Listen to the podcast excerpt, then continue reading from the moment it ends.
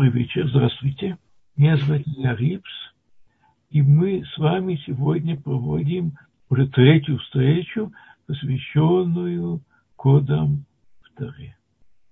Я на самом деле решил на это взять несколько тем, каждый из них посвятить несколько отдельных картинок и посмотрим, что у нас из этого получится. Значит, снова я должен повторить для тех слушателей, которые, возможно, не присутствовали в предыдущих лекциях, чем мы, собственно говоря, занимаемся здесь. И вот у нас здесь вы видите на, на экране картину. Теперь, что в ней есть? Значит, вы видите, в верхнем, вер, верхнем э, правом углу написана цифра 18. Вы ее видите? Да, да, мы видим. Прекрасно. Теперь вот имеется таблица. В этой таблице записан часть текста Торы. Где именно? Это можно видеть. Видите, здесь справа стоит вся написаны алифы. Да? Алифы – это первая, первая книга Торы, книга Браишит или по-русски книга Бытия. Это номер Хумаша. Потом у вас будет Кавдалит, 24 глава, и потом будут меняться стихи. Что происходит? В каждой строчке мы здесь взяли ровно по 18 букв. Кончив 18 букв, сносим в следующую строчку. Текст Торы записан как одна последовательность букв, без пропусков. Поэтому для удобства чтения часть слов написаны выделены синим, а часть серым. Таким образом, можно видеть, где стоит каждое отдельное слово. Чтобы сказать, значит, у нас нет разницы между мем софит и мем обычным. Это один и тот же символ. В каждой строке у нас будет ровно по 36, по 18 букв. Теперь так, значит, что мы здесь видим? Скажите, пожалуйста, вот вы, я сейчас показываю на букву МЕМ, которая написана красной краской в середине экрана. Вы видите ее? МЕМ. Да, да, да видно. Если я считаю от этого буквы МЕМ 36 букв, что произойдет? Во-первых, в каждой строке 18 букв. Значит, если я читаю 18, я буду строчкой под ней. Еще 18 будет, еще, значит, 36 букв от буквы МЕМ будет буква Какую вы видите букву сейчас? Юд. Юд. То есть от мем до юд 36 букв. От юд еще 36 сколько будет? Снова юд. Одна секундочка. Да. Потом? Потом э, это мем, мем софит не очень хорошо видно. Это, мем, это мы сказали, что мы различаем мем и мем софит. Значит, я хотел бы это сейчас сделать немножко иначе. Мы к этому сейчас вернемся. Вот я теперь возьму мем голубую. Вы видите ее? Да. Если я от нее отсчитаю 17 букв, нет, не 17, а 17 букв, если должен спуститься одну строчку вниз и отойти одну назад, потому что иврит читается справа налево, значит 17 будет спуститься и сюда пойти, мы получаем мию, правильно, ми. Да, ми. Вот еще 17 будет. Снова ют. Ют. Еще 17 будет. Хет. Хет. Еще 17 будет. Снова ют. Еще 17 будет хей. Какое слово мы читаем? Ми ихе. Кто будет жить? Вы видите это с шагом 17, то есть по диагонали, потому что в каждой строке 18 букв, значит, мы спускаемся на строку и сносим и сносим э, вправо. Ми и хи, это видно? Да, видно. Я надеюсь, что читателям тоже понятно. Я просто иду от этого мем, читаю ми и хе. Теперь красным, который начал читать, по 36 букв мем, юд, юд, после этого мем, после этого вав, после этого тав, что мы читаем, ми ямут. Это формула ми ихе у ми Ямут. Мы читаем ее в молитве на Рош Ашана. Кто будет жить, и кто, не дай Бог, умрет. Ми ихе, уми ямут.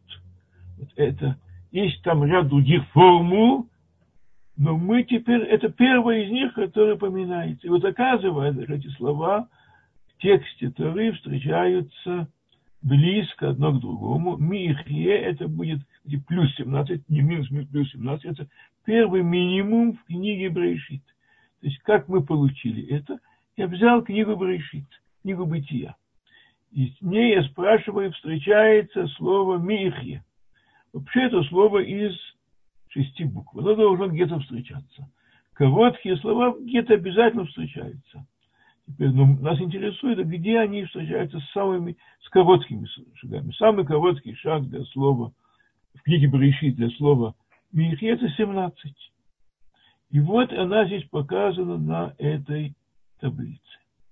Второе слово ми ямут. Ми ямут у нас встречается шагом 36, это четвертый минимум, поскольку мы взяли длину строки 18, это будет каждая вторая строка. И вот оказывается, что в тексте Торы, в частности в тексте книги Брешит, встречается вместе вот этот этап встречи, который мы видим, с одной стороны голубым Михе, и отметил и красным Ми Ямут. Это формула новогодней молитвы на Роша Шана, это Хелек это Нетокев, знаменитая молитва это Нетокев, мы видим, что первая из этих пар слов, она у нас на этой таблице. Вообще понятно, что я говорю? Понятно, что это очень страшно. Ну, конечно. Но мы просто увидели, что это записано в тексте Торы. Это действительно одно из наиболее торжественных мгновений трепета, когда мы читаем эту молитву. И вот первая из этих формул, она у нас перед нами. Кстати, когда я стал смотреть на эту таблицу, то я увидел, что в продолжении вот ми ямут, здесь же шагом 36, шагом минус 36, это елахаму. То есть это в этом месте оказалось выражение, они будут сражаться, воевать. Кто из них будет жить и кто из них умрет. То есть это дополнительный момент, мы этого заранее не искали. Просто оказалось, что в этом тексте к тому же, в одном, же, в одном продолжении со словом мы, в одном продолжении со словом «ми», и мы видим Елахаму, они будут сражаться, кто из них будет жить, и кто, вот это борьба не за жизнь, а на нас. Вот это первая таблица, которую я сейчас хотел показать, потому что она как раз относится вот к тому времени, которое мы сейчас находимся, 10 дней трепета, который начинается двумя днями великой молитвы Роша Шана, и которая завершается Йом Кипур, это через неделю. Хорошо. Это первый пример, который я хотел показать. Следующая серия примеров, она относится к тому, как устная Тора содержится в письменной Торе. Известно, что Моисей, Моше Рабейну, который получил письменную Тору во время странствования евреев в Синайской пустыне, он также получил от Всевышнего и устную Тору. Это теперь, эта устная Тора потом передавалась из поколения в поколение – как об этом говорят перки. А вот Моше кибел Тора Мессинай, Мусрали Иешуа, Моисей передал того Иешуа, Иешуа старейшинам, старейшинам пророкам, и так это передавалось от поколения поколений всех учителей Торы в еврейском народе. На каком-то этапе, потому что стало очень трудно передавать ее письменно, она была все-таки записана. До этого считалось, что не должна быть записана, и тогда соответствующий текст, вначале мы получили текст Мишны, который был в окончательном виде отредактирован Раби Юда Насира Бейну Акадош, и после этого, значит, также постепенно дальнейшие Танаим, законоучители, и после этого дальнейшее поколение Маваим, которые разъясняли все положения Мишны и Брайтот, и в конце концов все это пришло к созданию Талмуда, Вавилонского Талмуда, а также и Иерусалимского Талмуда, в которой это свод, который записано это устная Тора. И все дальнейшие комментарии и толкования, все это основывается на той устной Торе, которую Моисей Машарабейна получил от Всевышнего. Есть некоторые темы, в которых устная Тора играет особую роль. Например, как надо делать кошерный забой шхита животных. Дело в том, что письменная Тора об этом говорит только в общем виде кашер цивитиха, как я тебе приказал. А где приказано? В письменной Торе вы не найдете деталей, как надо совершать шхита. Однако в устной Торе, в Талмуде зафиксировано, об этом подробно говорится, в частности, этому посвящен трактат Хулин в Талмуде. И вот оказывается, что основной момент, что при когда происходит кошерная шхита, нужно сделать, есть кане и вешет. Значит, две трубки, дыхательная и пищевая, которые должны быть разрезаны кошерным ножом, соответствующим остроточенным и по выполнению строго установленных правил. Иначе эта пища будет не, не, не будет кошерна в пищу. И как это будет на иврите называется? Кане увешет.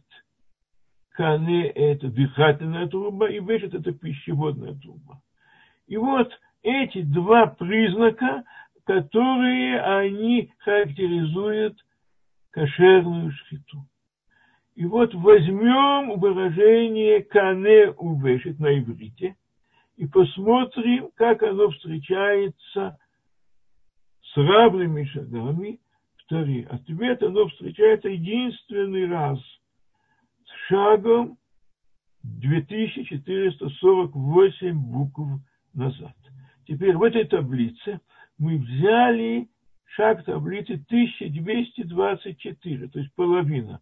Поэтому мы видим каждая вторая строка куф, вторая строка вверх нун, вторая строка вверх хей будет хане, вав, вторая строка вав, вторая строка шин, вторая строка вешет, это пищевод.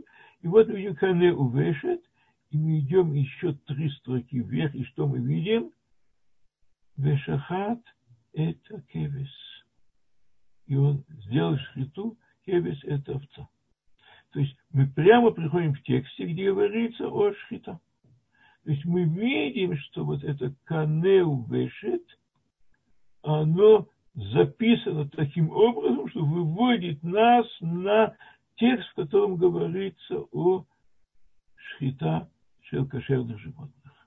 И таким образом, несмотря на то, что в прямом тексте Торы эта деталь очень важная, прямо не упомянута, только в виде ссылки, кошер цивитира, как я тебе повелел, вот мы видим, что это повеление все-таки путем кодов, оно здесь появляется в тексте Торы. Это пример, на мой взгляд, очень яркий пример, как устная Тора появляется в тексте письменной Торы, если мы пользуемся этим методом кодов, то чтение Торы через равные промежутки шагов. В данном случае слово это длинное, из восьми букв. А, раз, два, три, четыре, пять, шесть, семь, семи букв. Тем не менее длинные, редкую букву Т. И таким образом единственное появление в тексте выводит нас на шахат это кевес, и он и порезал эту овцу. Это пример первый, который хотел показать устной Торы, закодированной с помощью равных шагов в тексте письменной Торы. Теперь я хочу перейти ко второму примеру. Пример тоже очень яркий. Он такой. Если человек провинился, он переступил лав, и судья приходит к выводу, что его надо наказать, он получает молкот. Удары. Теперь, как написано в тексте Тары, Арбаим якену, то есть ударить его Арбаим, 40 ударов.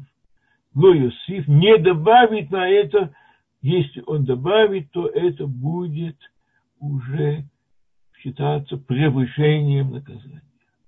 Значит, сколько нужно ударов, написано в Таре, Арбаим Якину. Однако наши мудрецы сказали, что смысл этого все-таки не 40, а на одну на единицу меньше 39. Итак, в практическом еврейском законе Балахе идет речь, что виновный должен подвергаться 39 ударами несмотря на то, что прямой текст вроде бы ясно говорит 40 Арбаим Якена. Теперь возьмем выражение ламет тет. Ламет это 30, тет это 9, значит 39. Выражение ламет тет в третьем минимуме с шагом 562, но показано здесь, видите, ламет тет якену.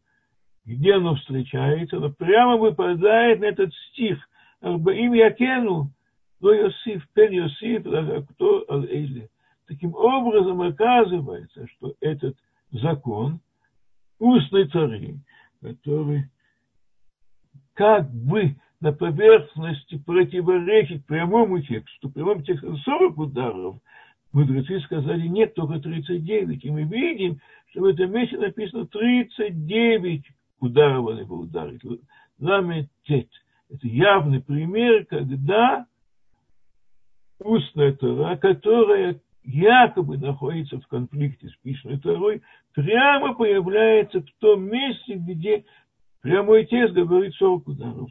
Об этом Раха говорит 39 ударов, устная Тора, и она прямо в этом месте и записана. 39 он ударит. Хорошо. Следующий пример я хотел показать тоже очень знаменитый пример. Дело в том, что когда начинают считать омер, айом, йом, ихад омер, айом, шнеямим омер и так далее. Мы все знаем, что это происходит после праздника Песах, на следующий день считают день один омер, потом два дня, и так 49 дней. После этого наступает праздник Шавуот. Теперь давайте посмотрим, что написано в прямом тексте Тавры «Успартем лахем мимахарата шаббат миома бехемет омер атнуфа». И вы будете считать на завтра после субботы. Как же, после субботы или после Песаха? Мы знаем, что практический закон говорит после Песаха. Теперь, а что же это суббота говорит, мудрецы объяснили, что здесь все-таки идет речь о Песахе. Это все-таки это праздничный день, когда Шоптим и Мелаха, но это не суббота, не седьмой день, а Песах. Это находится вроде бы в явном противоречии якобы с прямым текстом Торы. Была некоторая группа людей, они называются по имени своего учителя Бейтусим, а я человек Байтус, который не смирился с устной Торой, и он хотел действовать так, как, по его мнению, написано письменный текст. Этого человека звали Байтусом, его последователь называется Байтусим, Бейтусим. Теперь, здесь мы взяли слово хабейтусим, то есть последователи Бейтуса, тоже оно встречается единственный раз в тексте Торы с шагом 2100 72, это половина, и мы видим снизу Габбейтусим, мы продолжаем читать вверх, и мы видим, выходит как раз на это слово «сфартем лахим Получается, что это выражение Бейтусим, несколько строк внизу под этим выражением, о котором шла речь, по поводу которого возникло это разногласие. Теперь, если мы спустимся несколько ниже, там, где у нас имеется строчка, помеченная синим, то это глава Тухахот, это упреки, там, где высказывается претензии к неправильному поведению. И что мы здесь читаем? Яну биян, бемишпатай маасу, ветхукатай галанавшам. За то, что они отвергли мои законы и мои и заповеди, их душа не приняла. То есть мы видим, что все-таки вот это поведение этих байтусим встречается на фоне сурового осуждения поведения, которое не, при, не принимает закон Торы. Таким образом, мы снова находим еще один пример, когда имеется раз, когда реальный закон Торы, который мы учим в устной Торе, он находится якобы в конфликте с прямым текстом, и он здесь снова разрешается в пользу того понимания, которое было у мудрецов, которые исследовали устной Торы поколение за поколением. Пойдемте дальше. Здесь тоже один очень интересный момент. Имеются две исключительные личности, которые присоединились к еврейскому народу. Одна из них – это Тамар. Эм, Мидраж говорит, что она была дочерью Шема. Она хотела присоединиться к семье Израиля. Она женилась на сыне Еуды, получилось так, что этот брак оказался неудачным. Ни Эр, ни Онан, сыновья Иуды, не хотели ее воспринять, принять. Они погибли, и в конце концов Тара рассказывает, как она смогла добиться присоединения к еврейскому народу, и она родила от Еуды уже и из ее потомков потом вышел Давид и, поколе, и, поколе, и под, из поколения, которых придет Машех. Это Тамар. Иуда в Тамар. И כתוב, כתב לקבל Тамар. Есть другая, но очень близко по смыслу история, это о мавритянке Рут. Мавритянка Рут тоже присоединилась к еврейскому народу. Имеется стих в Торе, который говорит, что Амон и Моаб не допускаются в общину Господа. Но это написано в, же, в мужском роде. И Аллаха говорит – что это относится к мужчинам, это не относится к женщинам. И вот поэтому, несмотря на то, что была дискуссия, значит, имеет ли Рут право присоединиться, Аллаха на основании Шмуэля Бейдино, Ше Моави было Моавит, Амони было Моавит, женский род женщины могут присоединяться в качестве герим в еврейском народе, и мы получаем иршом лекабель рут, то есть два выражения, каждое из них совершенно один, в другом месте, значит, но здесь же говорится принять рут и принять томар. Оба эти выражения очень близкие. Они упоминают эти две выдающиеся женщины, которые присоединились по своей инициативе еврейскому народу и были приняты как часть еврейского народа. На самом деле оба из них обеих идет потомство от Давида, из которого придет Мелеха Машиах. Вот это снова пример, когда устная Тора нам объяснила, что именно должно пониматься в письменной Торе. Хорошо. Имеется ряд других примеров. На самом деле я когда-то читал об этом лекцию. Я просто хотел привести некоторые новые примеры, которые уже были найдены после этой лекции. На самом имеется лекции, серия из пяти лекций на сайте Талдот.ру ТВ, и одна из них посвящена именно этой теме устной письменной Торы. Здесь же я привел некоторые новые, по-моему, яркие примеры вот этого явления. Теперь я хотел бы переменить тему и поговорить о галерее выдающихся личностей, которые мы можем найти в кодах Торы. Теперь я, может быть, начну не с первой картинки, а с третьей. Значит, так у нас здесь шагом 609 вы прочитаете слово Ньютон. Это один из минимумов. Снова по вертикали вы видите Ньютон. Здесь написано так. Иш снизу вверх, сверху Мада, Ехану Ньютон. Получается в целом выражении, правда, здесь мы имеем такое обстоятельство, но потом часто встречается, что текст читается в различные стороны, человека науки назовут Ньютон. Это верно.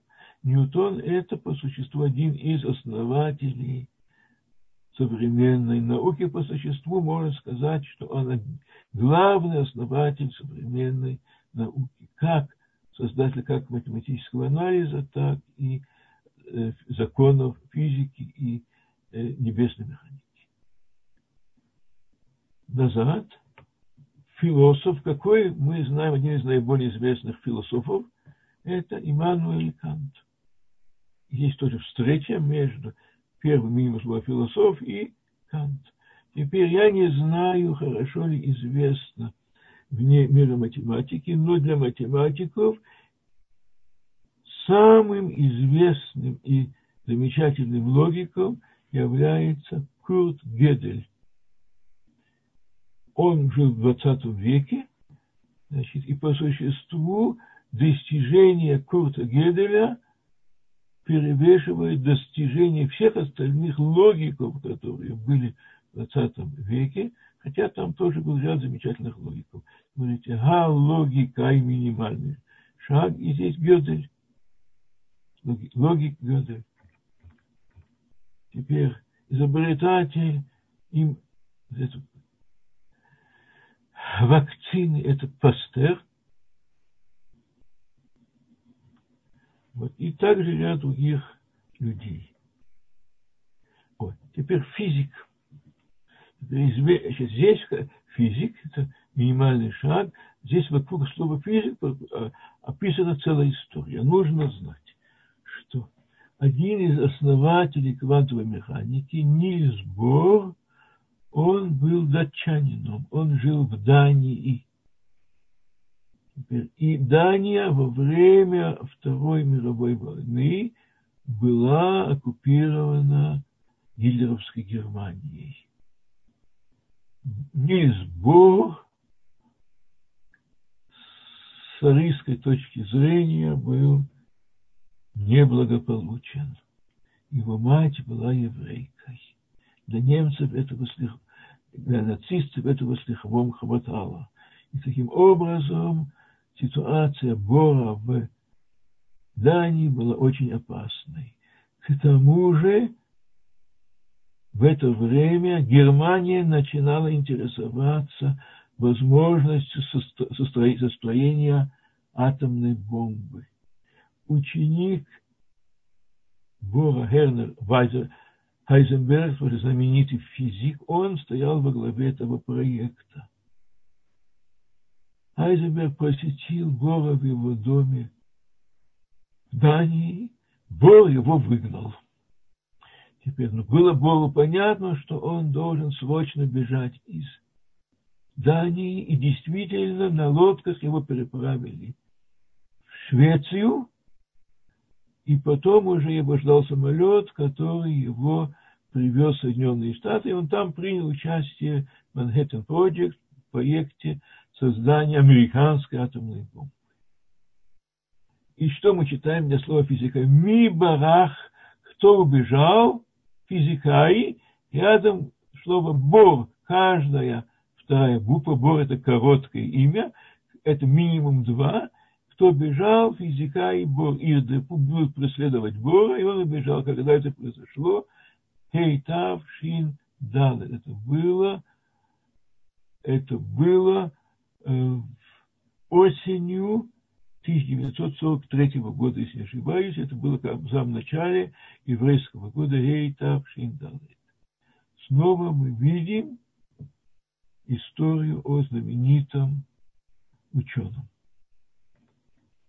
Теперь то же имя, которое должно быть известно как можно большему числу людей, это шведский дипломат Рауль Валенберг, который в конце войны, пользуясь своим дипломатическим статусом, в Венгрии он спас десятки тысяч евреев благодаря своему статусу дипломата. Десятки тысяч обязаны ему своей жизнью.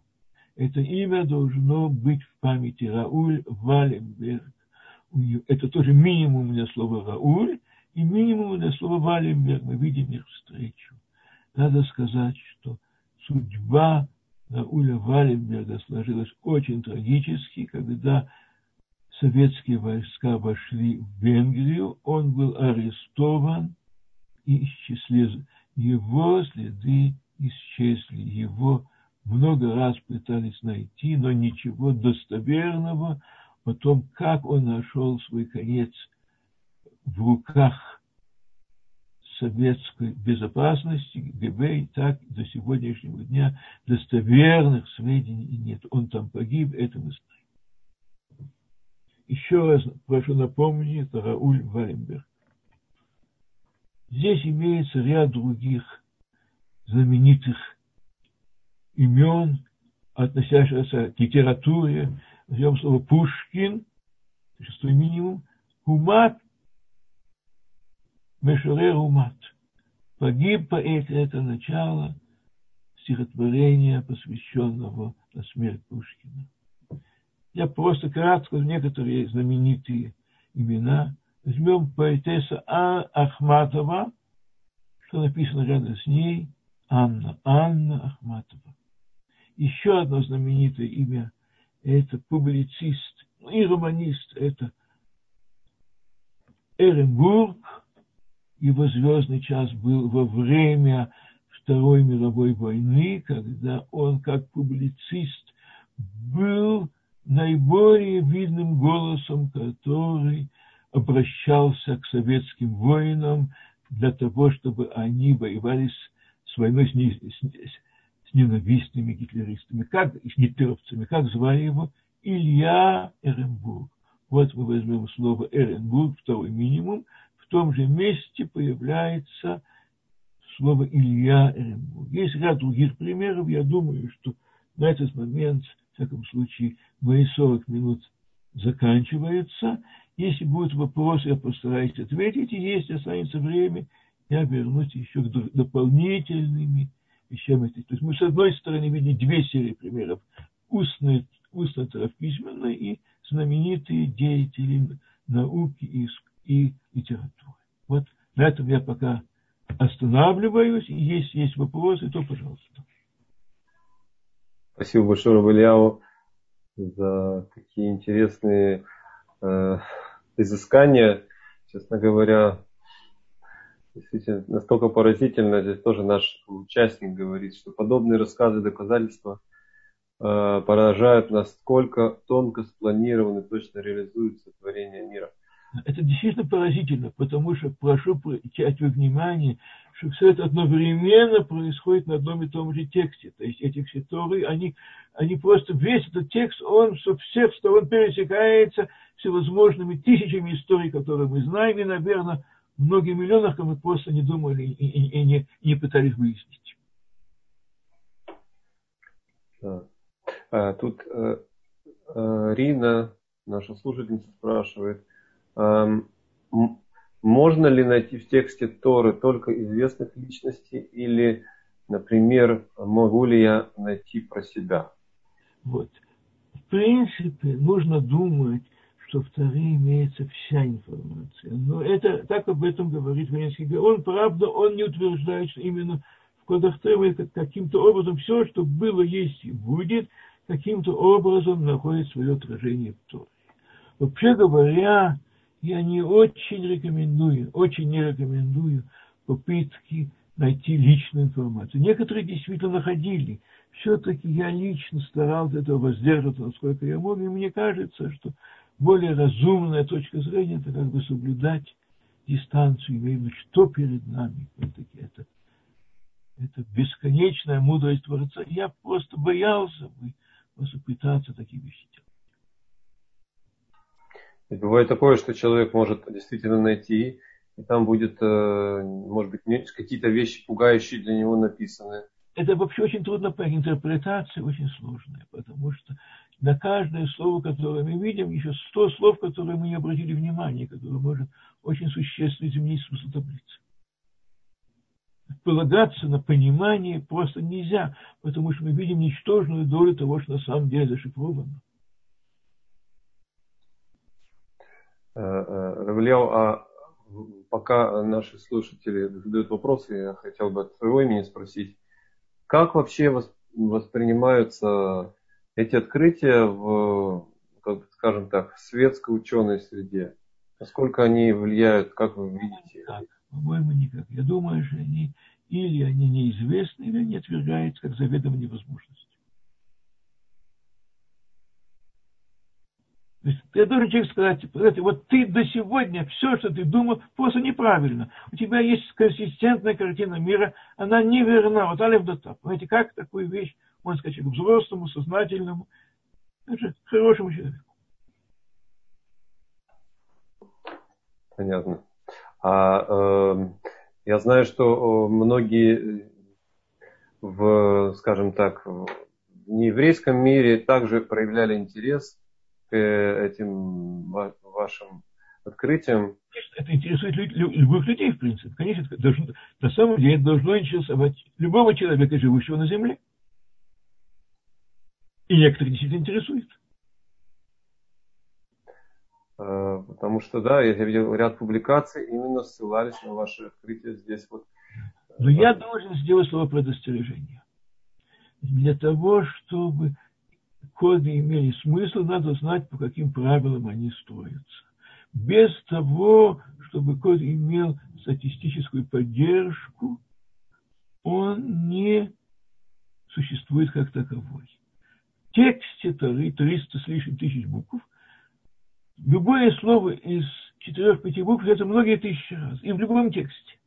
те, кто находят слова, короткие слова с большими шагами – это не свидетельство о том, что закодировано. То есть к коду можно вообще относиться только если есть серьезное статистическое доказательство в пользу того, что это преднамеренно закодировано. Есть на интернете масса кодов, которые совершенно бессмысленные. Произвольными выводами. Да. Я не знаю, что этим делать. Да ничего не могу поделать. Вот вы знаете, что код интересен только если он статистически значим.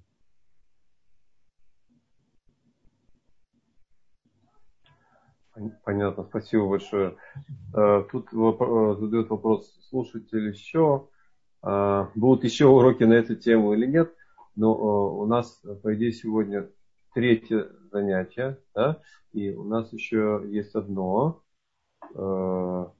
И потом мы посмотрим, если слушатели будут проявлять такой интерес, ну, попробуем договориться. Может быть, еще?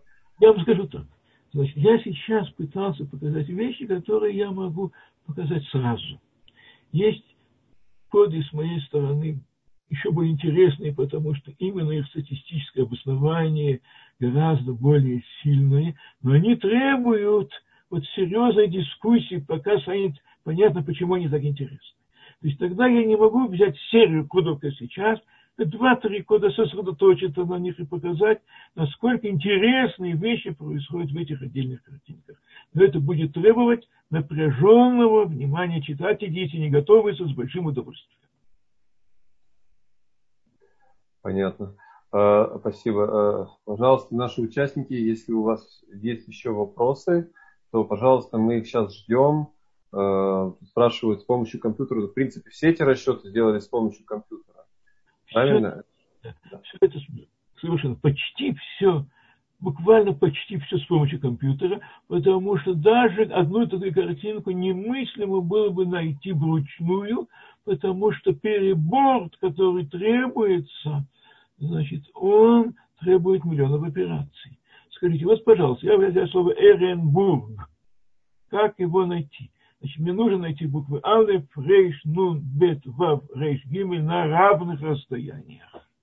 Оказывается, для этого надо пойти шагом два, не нашел.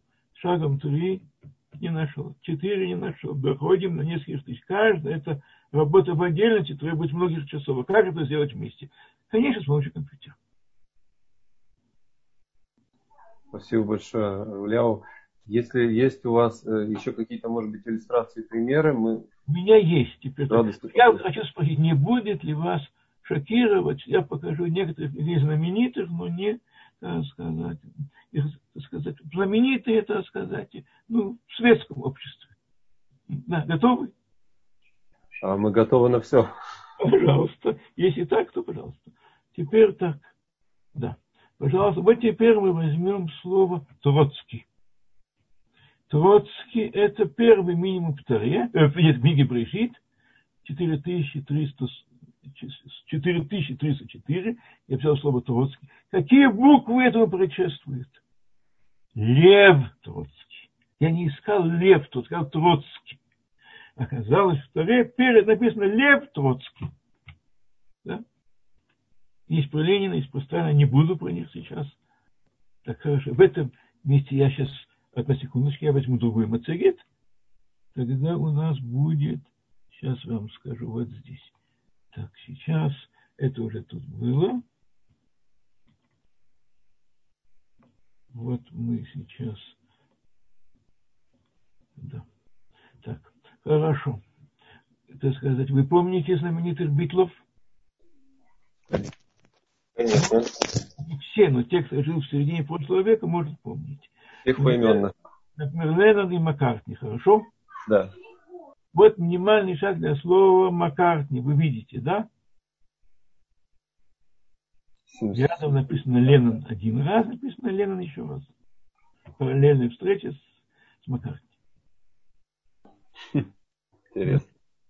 Что же делать? Тут, кстати, еще есть несколько из названий знаменитых песен. Я не буду этого приводить. Так, Паша, Моше Даян. Моше Даян, это третий минимум. Здесь написано так. Хей Ташах, это война 48 года. Написано Алуф Лохеймс, боевой генерал. Боевой генерал. Минимум, это длинное выражение с коротким шагом. Ицхак это знаменитый, э, найденное ныне покойным Майклом Дрозниным, по крайней мере, он мне показал это, весной 1994 года, я тогда был visiting профессор университет Колумбия, ко мне пришел Дрознин, он живет в Нью-Йорке, показал мне таблицу. Он утверждал, что эта таблица может говорить о возможном убийстве Рабина. Кстати, я тогда с ним не согласился, в конце концов оказалось, что Дрознин был прав, и Рабин был убит в конце 1995 года, через полтора года после того, как мы встретились, он мне показал эту таблицу. Прощение, Равлео, я... Э, я думаю, что я сейчас... А? Да?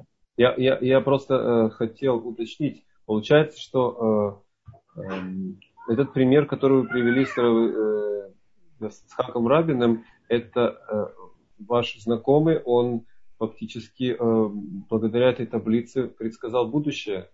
Есть Только... некоторые случаи предсказания будущего. Некоторые из них удались, некоторые нет. Это вообще разговор для отдельной темы. Удать, успешные и неуспешные предсказания будущего. Но это яркий пример успешного предсказания. Причем это хорошо известно, так сказать, Дроздин человек активным, он написал письмо э, Рабину самому, он написал здесь письмо э, в безопасности, но в конце концов, э, значит, он думал, что его письмо выкинут, он нашел друга Рабина Мешорер Хаймгури, поэт Хаймгури, он написал ему, он прилетел сюда и говорил с Хаймгури, и он убедил его пойти к Ицхаку Рабину с этим письмом. То есть его письмо дошло. Что они делали потом, я не знаю. Я думаю, все это часть хорошо известной истории. Все. Поразительно. Да, это поразительно. А, хорошо, а, Равляу, а, если мы здесь остановимся, тогда... Я лично сказал то, что я хотел, немножко, даже немножко больше, да. Если есть вопросы, пожалуйста, если нет, то... Э, я хочу еще напомнить, что у нас еще есть э, занятие, да, последнее следующее занятие. Когда будет? Да, когда оно будет, э, сейчас я вам сказать точно не могу. Потому что... Да, но в любом случае, дай Очень Бог... Кипур, то есть позвольте мне пожелать всем слушателям Гмаха Тиматова счастливого Нового года, чтобы все было благополучно. Бог даст браху, благословение и здоровье всем обитателям Эрета Кукодыш еврейскому народу. Спасибо большое, Раваляу, за пожелания. И вам тоже желаю взаимно спасибо, наши участники. А, Марха Тиматова, хорошего на все приговоры. Дай Бог, у нас этот год будет еще полным открытием истории. И у вас в первую очередь, Раваляу. Хорошо, мы на этом, да. Спокойной ночи, всего доброго. Шер, стоп, шер. disabilities